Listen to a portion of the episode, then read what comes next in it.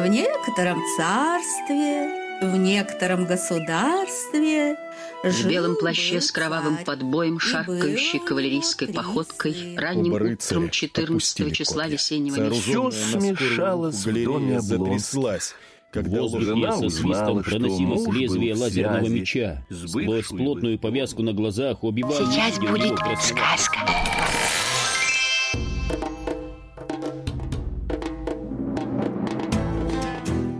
Привет, дорогие друзья! Со скрипом открывается наш сундучок со сказками. А, и в сундучке сидим а, мы, люди, которые ворошат различную художественную литературу. Для вас мы представляем здесь дайджесты. А, стараемся это делать без спойлеров, но максимально интересно, так чтобы вы прочитали, наверное, те книги, о которых мы здесь говорим. Мы — это я, меня зовут Павел Обиух, и он, его зовут Владимир Давыденков. Вова, да, привет. Привет, Паша, привет всем. Ну что же, э, у нас сегодня очередная очень интересная книжка, которую выбрал Вова. И, Вова, я хочу спросить тебя, почему ты выбрал эту книжку? Потому что я сразу скажу, что мне было ее непросто читать, э, но об этом я чуть позже расскажу, почему. Ну, выбрал ее, потому что она, мне кажется, ну, прежде всего, она интересная. Во-вторых, она такая актуальная, да, это про сегодня. Вот, и это как бы дополнительно добавляет ей. Вот, и, ну, она действительно читается, может быть, нелегко, но мне такой стиль нравится. То есть это такой стиль э, телеграфный, да, такой как бы стиль потока и он короткий, он емкий, он значимый, такой каждое предложение чем-то наполнено. Да? Давай мы скажем, что нравится. это за книга, вот да. сразу обозначим. Угу. Да, это Александр Терехов, э, книга под названием «Немцы». Ты, Паша, как думаешь, почему она называется «Немцы»?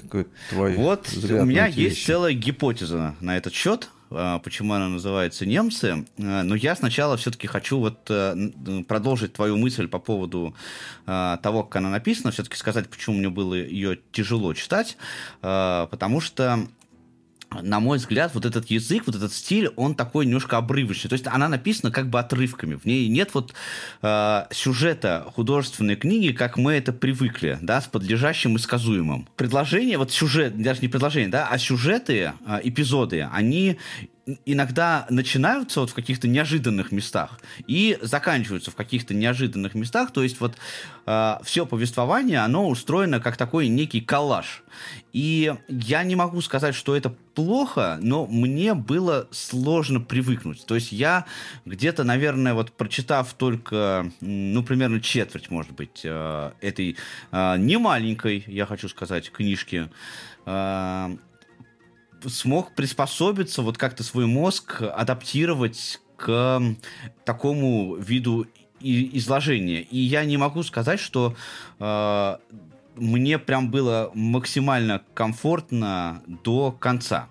Вот. А что касается твоего вопроса по поводу немцев, ну, э, это книга о э, некоторых схемах, Давай которые... еще, Паш, вкратце скажем, да. что она называется «Немцы», но это все действие происходит в, в, плюс-минус в наше время и в России. А, ну, да, я вот знаешь даже, как сказал, вот э, и это, мне кажется, напрямую связано с э, названием «Немцы», что это все происходит плюс-минус условно в наше время, плюс-минус условно в России, плюс-минус условно в Москве. Я вообще не помню, там, кстати, вот слово «Москва» э, звучит хоть раз? Ну, конечно, нет, там довольно много. Да, потому что, э, да, там... потому что там все довольно узнаваемо, все очень узнаваемо, но э, учитывая э, такой сюжет э, довольно специфический этой книги, автор, он э, максимально пытается... Гарантировать, чтобы не было никаких совпадений. То есть там вот название округов, э, название улиц, название каких-то мест, они все не существуют на самом деле да, то есть там вот действие происходит в неком э, восточно-южном округе Москвы, такого округа в Москве нет. И, соответственно, фамилии тоже, они все э, выдуманы. И вот эти немцы, то есть и главное э, действующее лицо, вот главный персонаж, он тоже по имени Эбергард, он как бы немец, но э, на самом деле это не немцы. То есть имеется в виду, конечно, не немцы, но взяты, как мне кажется, здесь немцы, немецкие имена и фамилии именно э, для того, чтобы гарантировать э, от каких-то так сказать, выводов, которые могли бы сделать э, условные цензоры? Ну, у меня немножко другое э, восприятие. Мне кажется, что это все-таки намек на некую оккупацию. Да, то есть это такой, условно говоря, он тем самым дает э, как бы понять, да, или дает такую мысль, что это вот эти люди, да, они немножко немножко не из нашей жизни, да, то есть это немножко чужие люди, как бы, хотя, э, конечно, это а, а, они нас окружают, да, они среди нас э, и все такое, но они относятся к э, реальности и к обычным людям, да, немножко как оккупанты. Вот у меня такое ощущение по ходу текста возникало. Эбергард не спустился в метро, смотрел, паря над сочившейся раной жизни, метрополитеновским устьем, на течение нижней, обыкновенной жизни. На возникшее, казалось ему, раньше не было, сословия людей, согласившихся с пожизненной и наследственной низостью. Не горы и языки разделяли теперь русскоязычных, не полосатые столбики и мускулистые имена вождей, а восходящий поток воздуха поднимал одних, земля же притягивала других, многих. Люди разделялись по участи. Миллионы согласились стать мусорщиками, проводниками поездов, расклейщиками объявлений, вахтерами, водителями, продавцами, массажистами, нянями грудных детей, дворниками, кассирами платных туалетов, переносчиками тяжестей, дежурят у компьютерных бойниц, смотрятся в мониторное небо. Садятся за почтовые решетки и на цепь в стеклянные банковские конуры. Некрасивые люди из съемных комнат квартир разбирают сотни низких уделов для некрасивых людей пчел в дешевой одежде, с жидкими волосами и рябым лицом. Учатся опускать глаза, знать место. Место угадывается по выражению глаз –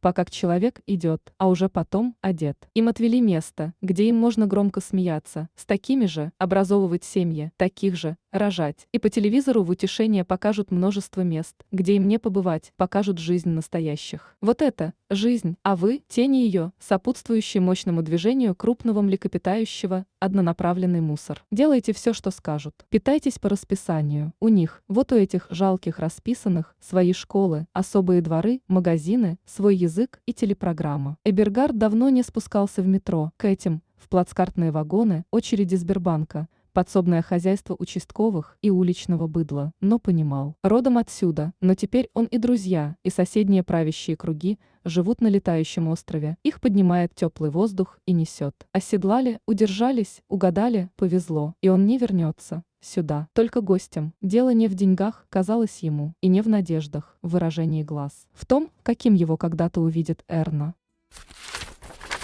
А, ну, тут надо пояснить, да, что э, люди, которые являются действующими персонажами этого романа, это чиновники, э, которые работают в префектуре вот этого самого Востока-Южного административного э, округа. И в книге есть два, две сюжетные линии. Первая сюжетная линия основная, на мой взгляд, вот э, та, которая связана именно с жизнью вот этого округа и вот этих чиновников – среди которых эти немцы есть. И вторая сюжетная линия, она связана с эм, личными ну, проблемами, с личной жизнью э, главного персонажа по имени Эбергард. Ну, это не имя не фамилия, он, он просто Эбергард. Там э, нигде не говорится, это имя или фамилия его. Его называют только так.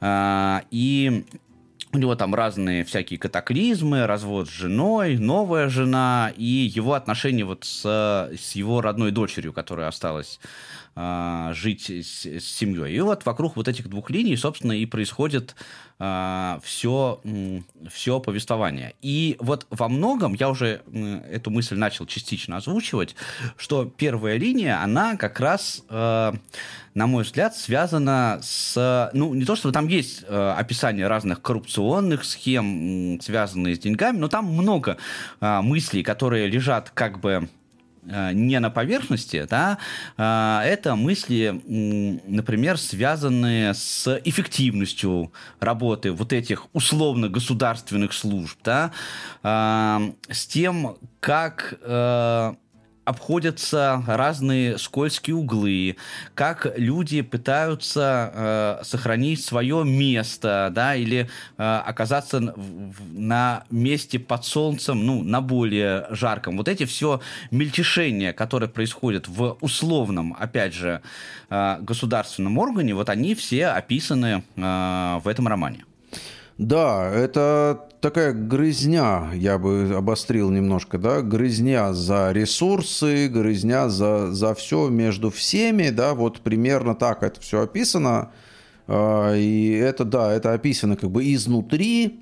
А, конечно, это гротеск, понятно, что а, понятно, что в реальности э, это происходит чуть-чуть по-другому, но с другой стороны, это очень точная иллюстрация. То есть происходит, может быть, менее рельефно, но происходит именно то, что описано. То есть, опять же, я во многом с описаниями автора согласен, даже э, по тем отрывочным как бы, моментам, которые э, видел и понимал я в своей просто жизни, да, э, и на своем уровне, там они прописаны там, они обозначены просто рельефнее, выпуклее, острее. Но вот это э, как бы противопоставление, вот то, что ты сказал, противопоставление двух линий, вот на мой взгляд, конечно, это э, существенный элемент этой книги, это, да, противопоставление такого циничного, э, как, как бы назвать, да, такого потребляющего жесткого э, мира – и противопоставление такого, наоборот, настоящего, живого, эмоционального, э, ведь он как бы душой все время э, вот в этой второй линии, да, то есть своими какими-то глубокими мыслями, своими эмоциями он все время вот с этой своей э, дочерью, да, с которой он теряет, э, как бы, а действиями он всегда вот в этом мире первым, да, то есть он всегда такой вот на виду, на а, на скаку, он, он это все наблюдает, хотя, конечно, опять же, в книге он немножко противопоставлен ему, вот этому миру. Он пытается там, значит, быть в этом мире человеком, но насколько это в принципе возможно, насколько это в принципе получается, получается не очень. Он все равно винтик этой системы, да, но тем не менее, тоже, мне кажется, там это есть. Ну и вообще я бы эту книгу для себя, я как-то ее немножко воспринимаю, знаешь, как э, «Мертвые души. 21 век». То есть там описано довольно много очень характерных, очень типичных э, людей именно нашего времени, да, то есть не как описывал Гоголь, да, э, людей 19 века, а вот как, как, как, каковы люди сейчас. И опять же, действительно, при всей вот такой выпуклости, ну, опять же, так, так же, как в мертвых душах, да, ведь это все очень рельефные такие персонажи. Вот здесь это тоже очень рельефные персонажи, и эм, они правдоподобны, но с моей точки зрения, при всей вот этой рельефности, выпуклости, они правдоподобны, и это, это интересно, смешно наблюдать. Я абсолютно совпадаю с тобой в мысли о том, что это такая аллюзия, да, очень-очень похожая на действительность, потому что мой опыт, он говорит о том же самом. А, единственное, что здесь автор все-таки он не избегает а, некого такого утрирования, да, да, пытаясь показать вот эти психотипы, э, их выставить, как бы э, сделать их более выпуклыми, да, для того, чтобы четче свою э, мысль пояснить. И вот здесь тоже есть несколько интересных моментов, на мой взгляд. Один из этих моментов заключается в том, что он явно показывает, что вот есть вот эта условно-государственная служба, и люди, которые находятся на вот этой условно-государственной службе, они туда приходят явно не для того, чтобы сделать страну, в которой они живут, лучше. Они туда приходят для того, чтобы решать свои индивидуальные задачи. Да, сто процентов. Это все, все, все они, без каких бы то ни было исключений, даже вот этот Эбергард, который, э, которому, ну, я лично все равно начинаю как бы симпатизировать, да, и находиться на его стороне, э, потому что он главный герой, и читая э, роман, да, ты как бы следишь за ним, и, ну, ты не можешь не сопоставлять, там, не ассоциировать себя с ним в какой-то мере, да, и ему симпатизировать, но все равно ты понимаешь, что, э, несмотря на все его там положительные качества, он все равно вот такой же э, крохобор-взяточник, как и его... Э, коллеги по вот этой префектуре. Да, абсолютно. И более того, он же прям в середине книги да, пытается, наоборот, свою роль в этом увеличить и усилить. Да? То есть он э, тут, тут тоже пытается проглотить кусок, э, который как бы больше, чем он э, проглатывал до этого. То есть, да, действительно, это так. Действительно, вся книга о том, что люди вот эти условные немцы, с моей точки зрения. Хотя, конечно, там его и бывшая жена на, тоже названа немецким именем, и дочь ее на, названа немецким именем, да, но действительно люди вот э, идут не то, что не делать жизнь лучше, а, конечно, исключительно ради наживы. То есть единственная их цель в этой книге это очень, э, опять же, выпукло и очень рельефно демонстрируется. Вся их цель – это действительно зарабатывание ресурсов, зарабатывание денег. Денег, денег, денег, потоки денег, которые стекаются, стекаются, собираются, собираются и собираются. Меня могут уволить. Сам впервые назвал вслух, окликнул возможное, и его пробила дрожь. Из-за выборов Улрике обняла его. Если округ не наберет процент, из-за всего. Все равно, ты не должен расстраиваться так. Мы же вместе. Ну и что? Пока все живы, пока живы наши мамы, здоровы детки, ничего страшного не происходит. Дура, подумал он, я буду жить с дурой, зажравшейся, заспавшейся, забалованной дурой. Ты не поняла, что все сразу изменится. У нас не будет ничего.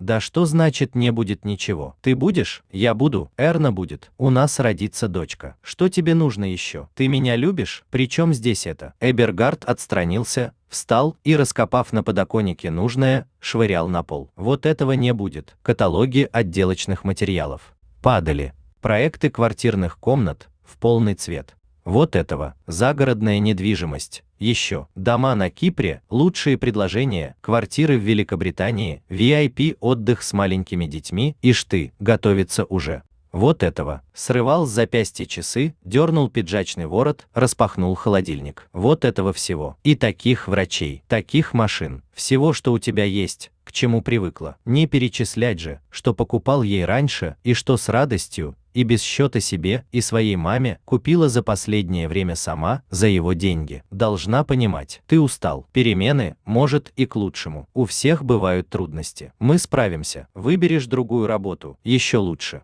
Он цапнул чашку, разбить, но увидел, как почернели от страха глаза Улрики, и унял себя, не понимает, живет как гусеница. Ты знаешь, как я работаю? Ты знаешь, откуда у нас деньги? Не знаешь, а тратить нравится. Я 12 лет, вот с такого, показал на пол, и цеплялся сюда, сюда, сюда, выстраивал отношения, пробивал. Это такая игра, в которой нельзя начать еще раз. Или ты идешь дальше, и только вверх, или тебя больше нет. Мне скоро 40 лет, если ты забыла. И я уже привык жить со всем этим, уже привык к своему будущему. Я не представляю, как мы будем без всего этого. Меня никто больше не возьмет, за мной никого нет, и за тобой никого нет. Сдавать квартиру, самим ехать за кольцевую. Сейчас окончательно делится народ, кто в строй перестроился, пойдет навсегда наверх, остальные навсегда вниз. Понимаешь, такого времени больше не будет. Почему так грубо со мной? Может быть, я не понимаю, я ничего не понимаю. Но почему так со мной? Я же беременная, мне нельзя волноваться. Улрике повалилась на диван, и он внимательно наблюдал, и слушал, словно добивался именно этого, как плачет она в сомкнутые ладони, в свою темноту. Ты же не один. Скольких уже монстр уволил? И Фриц, и Хёриберт. И они трупы. И они без будущего. И ты даже не представляешь, сколько они заплатили, чтобы их взяли хоть куда-то. Но ведь не обязательно нам. Нам немного нужно. Просто жить. Как живут люди. Со мной ты жила по-другому. И тебе нравилось. Ты привыкла. И рассчитывала на это. Ты не знаешь, как это. Просто жить. Поедешь с младенцем на метро. На санках в районную поликлинику. Ты хоть раз там была. Ты видела тех врачей. Чем? Чем мы будем жить? Изучать тайны мебельных царапин? Куда шурупы укатились? Жал и жал на курок, бесясь, что мишень не падает. Смотреть, как собачки играют во дворе. Ругаться с продавщицами? Скидки ловить? Откладывать на отдых? В Крым? В частный сектор, бегать с места на место за достойным вознаграждением, да вся Россия молится, достойного вознаграждения. А если у тебя заболеет мать и потребуется операция? А мне? Эй, а что с тобой говорить? Я тоже пойду работать. Вертеть задницей в коридорах? Ты уже наработала. Спасибо. Ты не понимаешь, как сейчас мне. Показалось. Побегал вокруг нее и сам впервые вдруг понял по-настоящему. Да, умрет посреди жизни. Мне нечем жить. Ты любишь меня? Спросила Улрике с бессмысленным упорством словно веруешь в Бога. Да надо говорить вслух, чтобы голосом показать его слабость. Это главное, что ты не один, никогда не останешься один. И я не одна. И наша маленькая, не будет одна. Мы что-нибудь придумаем. И долго сидели на кухне обнявшись, просил прощения, осматривал показавшееся огромным тело Улрики. Это мой груз, моя опухоль, а буза никогда уже не бросить. Очень классно, кстати, прорисованы, я бы даже сказал, картинки э, различных э, подковерных историй э, в одном отдельно взятом учреждении, да, когда э, человек каждый раз взвешивает поступки, там, а стоит ли вот повстречаться с этим, а что сказать вот тому человеку, а как себя нужно повести вот на этом совещании, да, а, такое, такие маневры такие постоянные, люди Лицемерие, живут, да, да, да, в, в состоянии вот этих постоянных лицемерных маневров. И ты знаешь, Вова, я работал в таком учреждении, вот, э, разумеется, без сейчас каких бы то ни было э, ссылок прямых, но я хочу сказать, что некоторое время вот я работал в учреждении, которое было примерно вот такого типа. И я хочу сказать, что э, все вот эти картинки, они показаны прямо очень вот. точно в данном да, случае. Да, да, Паш. В том-то и дело, что очень часто в этих гротесках, да, э, и вот в такой э, рельефности мы все равно узнаем и ситуации, и людей, и, и как бы и то, то, что мы наблюдали, и в том, что, извините, в чем мы иногда даже участвовали, да, в какой-то степени. И это, ну, вот это, это качественная как раз книга, да, за счет этого. То есть это реальность э, как бы она нам нравилась или не нравилась. А, вот эти моменты, знаешь, когда вот что надо сказать секретарше, там, вышестоящего чиновника вышестоящей инстанции для того, чтобы создать там какое-то впечатление о себе. Вот это вот, ну, вот да. это мне все просто Секретарше знакомо. или водителю, или любому, да, кто да. А, непосредственно вот с ним контачит, да, как вот это взаимодействовать. И да, да. Крестьянычи не любили за подлость, он всех равнодушно ненавидел, особенно Эбергарда, взявшего в любовнице, а затем в жены госслужащую из округа, которая, в общем-то, производила впечатление на значительное число лиц, и сам Крестьяныч, видимо, как-то задумывался. А вот бы с такой бы. Говорили, Настоящая фамилия Крестьяныча – Рыжик. В году обязательно бывал день, когда на фасадной стенке кинотеатра «Комсомолец», глядевший на префектуру, за ночь малевалась размашистая Рыжик «Мы все знаем». И утром пожарно устранялась силами подчиненного Крестьянычу жилищно-коммунального хозяйства управы Смородина. Слизняком черепахой ползал, просачивался Крестьяныч вдоль префектурных стен, подслушивая, следя, встречных, кто послабее, не узнавая. С подчиненными разговаривал брезгливым шепотом, не предлагая сесть. Совещание проводил с образцовой краткостью и дельностью. Потешно разводил руки перед равными и начальством. «Да кто я?» «Так, ничего. Дворник, бумажки с места на место перекладываю. И мог бесследно замотать любой вопрос, отговорить префекта от любого шага и всех вокруг столкнуть, запутать и перессорить. Крестьяныч наизусть помнил площадь каждого водоема в округе, включая пруд во дворе индонезийского посольства, нормативы, расценки, цифры бюджетных статей. Даже в прошлом году расход краски на квадратный метр не терпел опечаток и опозданий. Хотел, чтобы про него говорили профессионал, смеялся только тогда. Когда префект находил уместным рассказать анекдот, но тогда уже доикание и падение лбом на стол. Чаще Крестьяныч зловеще предостерегал. Любимейшее его особенно население на встречах. Предостерегал темновато и страшно, словно единственный зрячий среди слепцов, будто видит он один те силы, кое-кого, толкающего простой. Добродушный люд на самоубыточные волнения, чтобы обострить, столкнуть, подорвать, паникой вынудить к переезду – ведь для чего это все? А чтобы подешевле скупить ваши квартиры. Не поддавайтесь, мирно разойдитесь, потерпите еще полгодика без горячей воды или круглосуточное забивание свай под окнами. Всегда верьте властям. Пыльный тлей жуком жил, прогрызал свою дорожку крестьяныч в бумагах, в папках, в кабинете, не выезжая дальше мэрии с 8 утра до 22, и по субботам и воскресеньям в префектуре светилось его окно. Не имея официально в собственности ни машины, ни дачи секретаршу не гладил, о семье детях не знала даже главбух префектуры Сырцова, славившаяся своим умением зайти мимо секретарши в любой. Вроде бы я сам же закрывал. Кабинет в такой момент, что и через 10 лет без жгучего стыда не вспомнишь. И молчать после этого надежно, но с особенным значением. Префектов, каждого префекта Востока и Юга, Крестьяныч не обожал а впивался и впитывал, телесным органом префекта становился какой-то заботливый, перерабатывающий всякую дрянь печенью, правой или левой рукой, отводящей опасности во тьме, чутким носом, первым улавливающим, откуда это понесло и чем, клыками, прямой кишкой, приличной прической, осеменителем, ногтями, желудочным соком, ресницами, позвонком, ягодицами для удобного сидения, согревающим слоем подкожного жира. На общих фото с префектом оказывалось, что один человек прямо на фотографа никогда не смотрел. Крестьяныч, ребенком, привстав на носочки, не отрывал глаз от префекта. Верность — вот что он хотел. Чтобы говорили про него, кроме профессионал, верность. Префект Востока и Юга. Кого бы ни присылали — казался ему обойденным судьбой, что такое префект для такого. Он же готовый мэр. Тихо, тихо, Евгений Крестьяныч, шептал ему префект, радостно краснея, а если говорить прямо, Россия благоденствовала бы с таким президентом. Смысл проживаемых Крестьянычем дней и был в служении, основанном на любви без выгоды, на преклонении – и если крестьяночу изредка и даже нарочно любовь эта казалась недостаточно ответной, если ему казалось, что префект не до конца и не полностью понимает, почему он здесь и ради кого, в конце-то концов, пашет с 8 до 22, не ради выслуг, нагрудных знаков от мэра и квартальных премий, то крестьяночу скорбью сводило губы, и слезы вдруг вытекали из прохудившихся глаз, и текли одна за одной, по невысыхающему пробитому руслу, и он просто тряс головой, все равно страдая, отвлекает префекта, нарушает покой своей раненой малостью. Ибо не находил сил выразиться словесно,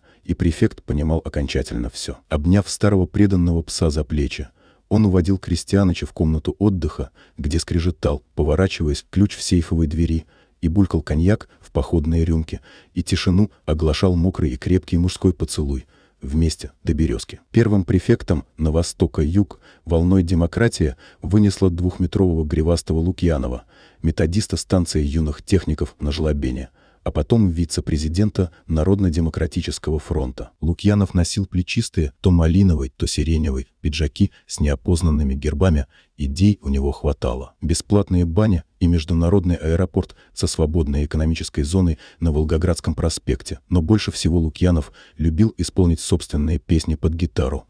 Кто бы послушал, Крестьяныч сблизился с вдовой Висбора. Повесил ее фломастерную благодарность за спонсорскую помощь над портретом мэра – на столе держал биографию академика Сахарова с закладками. На префектурные субботники надевал зеленую стройотрядовскую штормовку с буквами МХТИ на свитер. Попытался, хоть и без успеха, но заметно. Что-то вырастить походное на подбородке, и каждый вечер приходил к Лукьянову все пять месяцев, пока азербайджанец, прихваченный на неоднократном изнасиловании несовершеннолетней, а скорее всего вынужденными обстоятельствами переменившегося времени, письменно не заявил. Его принудили оплатить префекту свадьбу. Медовый месяц и однушку теща префекта за аренду участка для строительства кафе и четыре места для мелкорозничной торговли приходил и просил. «Спойте еще».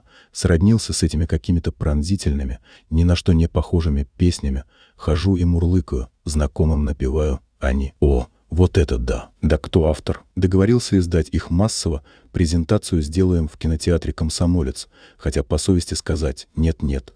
Увольняйте прямо сейчас, все равно скажу, вашим слушателям Лужников не хватит. Когда окружную власть укрепили поумневшим, но не раскаявшимся коммунистам Д. Колпаковым, любителям Флоренции, Венеции, Милана, Рима, итальянских вин и охоты, Крестьяныч принял в подарок от знакомого подрядчика карабин и уже через пару месяцев крался в маскхалате за Д. Колпаковым по свежим оленьим следам на западе Сахалина и рассказывал на ночевках у костра – с последующим двусторонним воспалением легких, как совершенно удивительным. Непостижимым образом меняется освещение венецианских площадей. Если просидеть весь день неподвижно в одной точке, а не бегать за поднятым зонтиком рысистого экскурсовода. И что запах цветущей липы Бьенкело Таура все-таки чем-то ему милей соснового аромата и оранжевого оттенка баролла. На 60-летии Крестьяныча префект произнес несколько внешне обыкновенных поздравительных слов, включающих ветеран, профессионал и в каком-то смысле наш мудрый учитель, и преподнес картину с окровавленной лосиной мордой, до этого три года висевшую в его кабинете. Крестьяныч, засопев, словно от внутренней раны, шагнул к Д. Колпакову, склонился и молча поцеловал ему руку. Но Д. Колпакова свалил бобец, бесцветный, измученный запорами и затянувшимся протезированием зубов, не знавший солнечного света росток из комсомольских подвалов, умевший говорить только написанное. Лично от себя Бобец высказался только про каждого из восьмерых внуков, украсивших тут же всю наружную социальную рекламу в округе из-за своей исключительной и наследственной красоты – и хмельную, и дрочливую флотскую юность. Крестьяныч сфотографировался в выходной с внуками бабца. Фото увеличил, обрамил и поставил перед глазами, начал подевать под рубаху тельняшку, неожиданно признался, что имел некоторое секретное отношение к становлению советского подводного атомного флота, а прежде любил по трудовой книжке доказывать, что до префектуры нигде. Кроме Министерства жилищно-коммунального хозяйства РСФСР ни часа не работал, коммунальщик, профи. Установил на подоконник модель подводной лодки 667 А проекта «Навага». На душных совещаниях украдкой шептал префекту «Продуть бы цистерны». И мог, вдруг как-то потемнев, посреди застолья стихами сказать «В ней закон». Или живы все, или всем одна могила. Перед смертью в лодке все равны. А, ну, вот по самой книге еще, знаешь, какая у меня есть мысль? А, мы уже сказали, что э, две есть сюжетные линии основные, и э, обе они довольно интересны. Единственное, что, как мне показалось, немного длинноватая вот все-таки э, книга. Я э, где-то, наверное, на вот, э, если после первой четверти я адаптировался более или менее к такому стилю повествования, то э, на четвертой четверти я стал как-то уставать уже от нее. И потому что, ну, динамически э, было очень мало изменений. И вот э, такая динамика э, кульминационная, хотя тут нельзя сказать, что у этой книги есть такой э, стандартный сюжет, вот как мы это понимаем в прямом, э, в прямом смысле э, этого понятия, да, но все равно такая кульминация, развязки, она э, ближе к концу э, появилась, и динамика явно ускорилась, да. Но при этом э, лично для меня э, вот даже несмотря на то, что, как мне показалось, что автор мог бы сказать э, то, что он хотел сказать за меньшее количество страниц, да, а, может быть, так затягивать было бы и не обязательно, и при этом еще вот сюжет, он для меня оборвался очень неожиданно. Точнее, вот э, линия, которая его личной жизни с дочерью, она м, довольно понятно заканчивается, а вот э, вторая линия, она, э, или первая, ну, как хотите, да, вот это его э, отношения, так сказать, профессиональные, она как-то оборвалась прямо вот для меня лично ни, ни о чем. То есть это даже не то, что открытая концовка, да, а как мне показалось, что просто недосказанности очень много осталось. А, ты знаешь, у меня, да, я согласен, что чуть-чуть может быть затянуто, но это, в общем, мне кажется, грех почти любой книжки, да, э, но на мой взгляд, как раз ближе к концу вот эта вороночка, она начала раскручиваться, раскручиваться, засасывать, засасывать.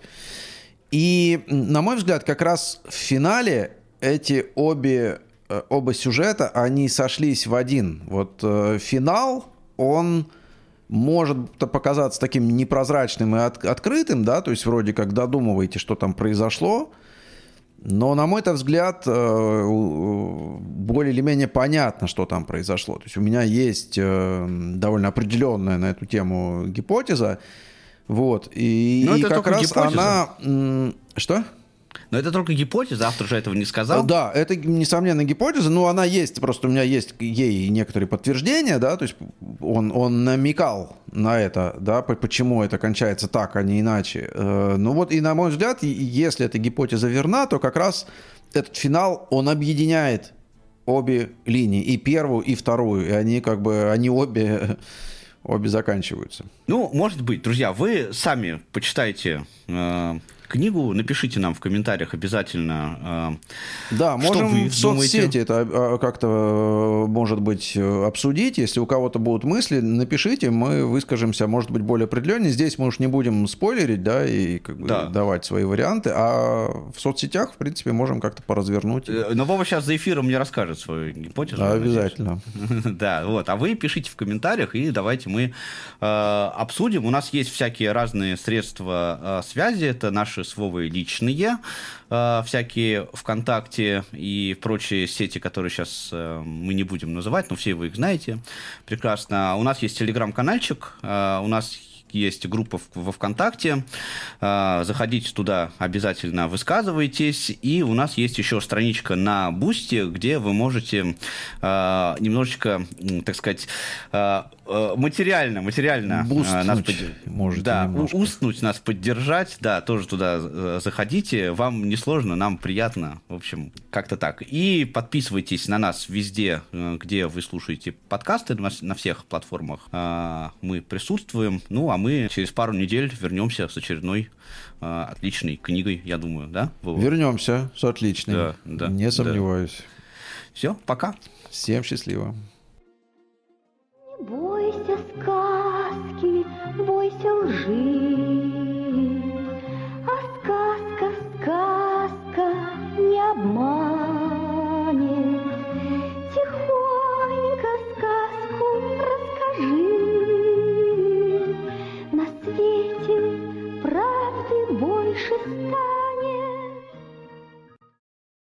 Этот подкаст создан в рамках проекта «Диалог Эксперт». Производство звуковой рекламы, подкастов и тифлокомментариев. Создание саунд-дизайна.